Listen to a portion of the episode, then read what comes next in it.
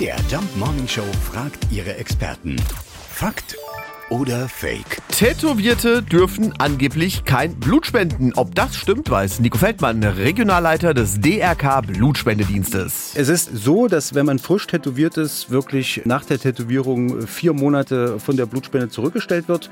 Das hat ganz einfach medizinische Gründe, weil es ist ja Tätowierung auch eine Art Körperverletzung und äh, da bildet sich ja auch ein gewisser Grind und äh, eine Verletzung der Haut. Und damit das alles abgeklärt wird, wird man erstmal von der Blutspende ausgeschlossen. Es ist aber nicht so, dass tätowierte Menschen gar nicht Blut spenden gehen können oder dürfen. Das ist Fake. Also keine Angst, auch mit Tattoo funktioniert die Blutspende noch. Nur ein bisschen Pause müssen wir machen. Ja, auch für Sarah also keine Ausreden Nein. mehr. Aber auf die Liege.